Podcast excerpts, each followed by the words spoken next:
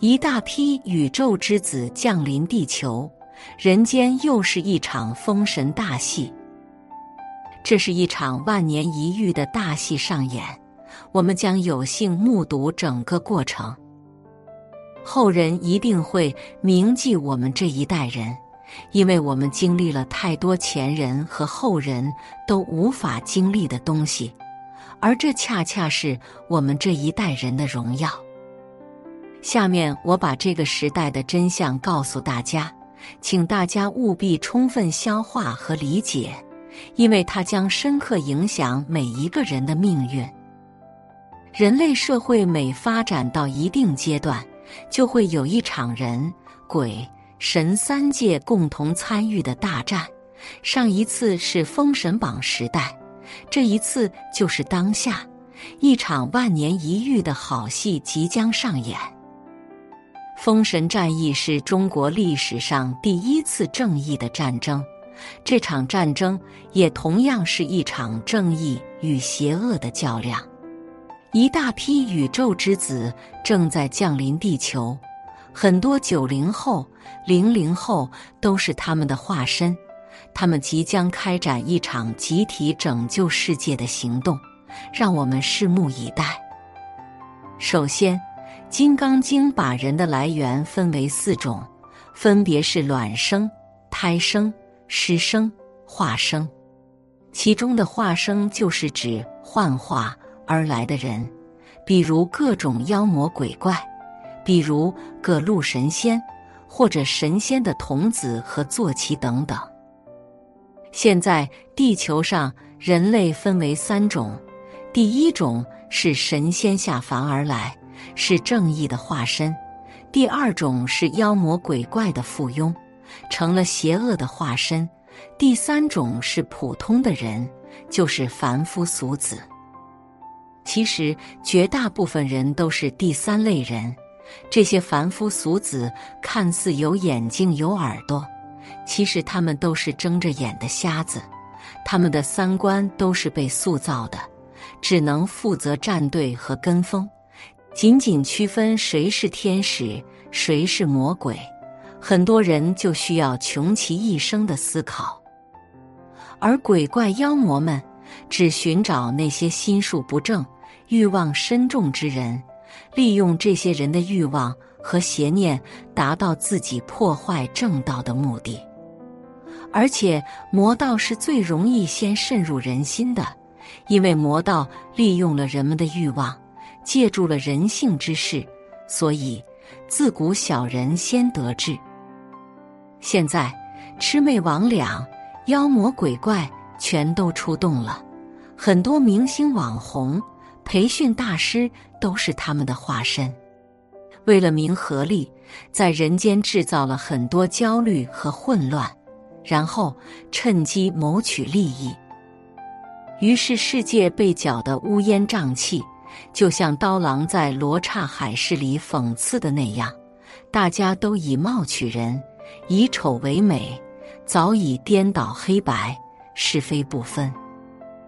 看看如今的社会吧，越是情绪化的内容，就越容易传播；冷静和理智的内容却很容易被忽略，宣泄与谄媚成了主流。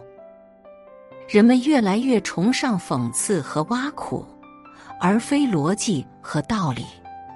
大家越来越喜欢沉溺于短平快的刺激之中，不再追求正向价值。这是一个污浊遍地的社会，网上最容易流传的是丑态的表演和极端的情绪。越是三观不正，越容易迅速走红。最关键的问题是，只要能赚到钱，就会被奉为标杆和榜样，哪怕是不择手段赚到钱的，这就是活生生的笑贫不笑娼。我们把这些赚到钱的人奉为成功人士、社会的精英，向他们学习，真是恶人当道，好人难行，这就是劣币驱逐良币。为什么大家越来越不愿意生育了？因为地球的能量场太污浊了，想来地球体验的灵魂就变少了。最坏的时代，一定也是最好的时代。每当人类遇到重大危难，都会从高维世界下来一批高级灵魂，拯救人类于水火之中。大家有没有发现一个很有意思的现象？现在很多零零后的悟性都很高，远超七零后、八零后，因为他们当中有很多人都是道行很高的老灵魂，都是带着重大使命而降生的。其实，中国的四大名著描写都是这样的故事，比如在《水浒传》中，七十二地煞星和三十六天罡星。一同下到凡间，来到地球之后，就成了一百单八将。他们降妖除魔，行侠仗义，上合天道，下合民心。所以，水泊梁山打的旗号就叫替天行道。这一次，又有一批高级灵魂将会来到世间拯救人类。上次发生这样的事情是在两千五百年前，当时地球上就下来了一批具有高级智慧的灵魂，比如希腊的苏格拉底、中国的老子、印度的释迦牟尼、犹太的先知等等。他们把智慧带给了人间，给当时迷茫的人类指明了道路。那个时代也被称为轴心时代。要知道，当时交通工具还非常落后，各大洲的人是无法交流的，而这些智慧的人却能同时在地球的各个角落诞生。原因只有一个，他们是同时从高维世界下来的。人类在集体迷茫，人们也在集体觉醒。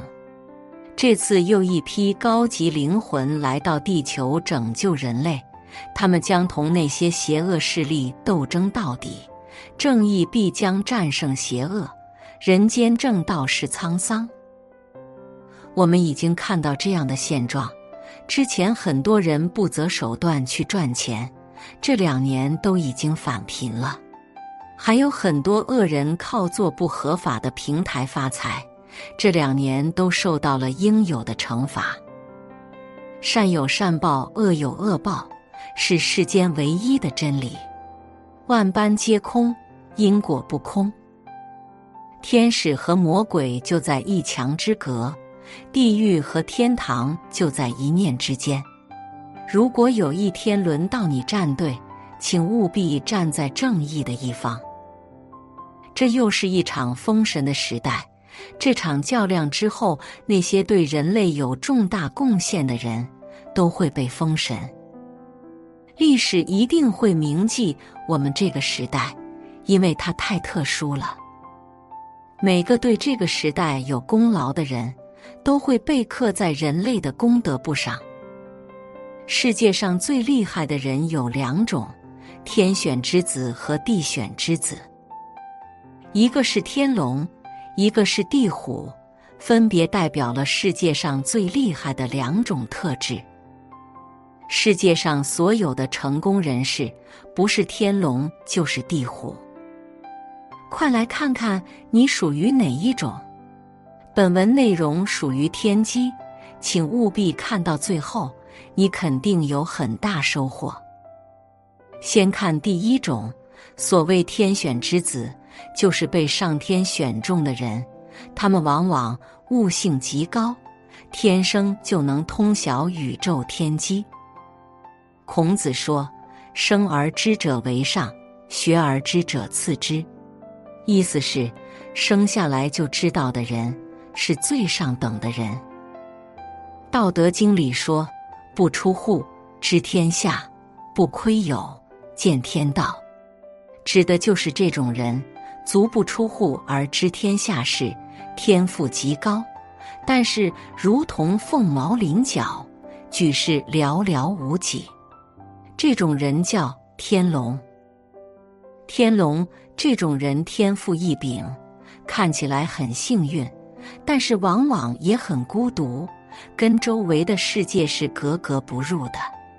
他们来到世间，往往是完成某种重要使命，完成使命后就会离开这个世界。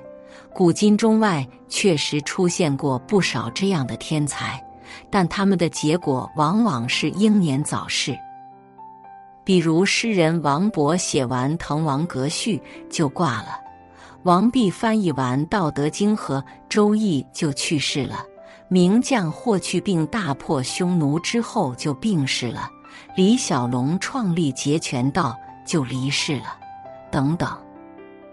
再看第二种。所谓地选之子，就是被世界选中的人。这种人往往经历坎坷，遭遇过重大磨难，但是依然没有被打倒。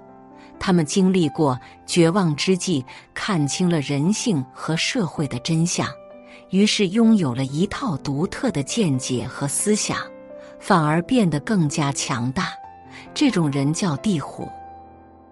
地虎这种人身上最难得的品质是，经历了那么多黑暗、丑恶，居然没有长歪，没有黑化，没有偏激，也没有形成反社会人格，而是突破重重阻碍，进化成了一个成熟、理性、睿智、温和的人。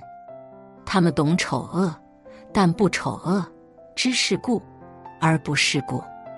这个概率有多么低，难度有多么高，可想而知。这也是我们最欣赏的品质。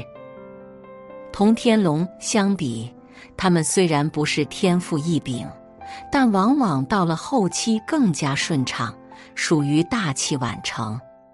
而天龙虽然天生就厉害，很容易少年得志，年少成名。但是很难平安到老。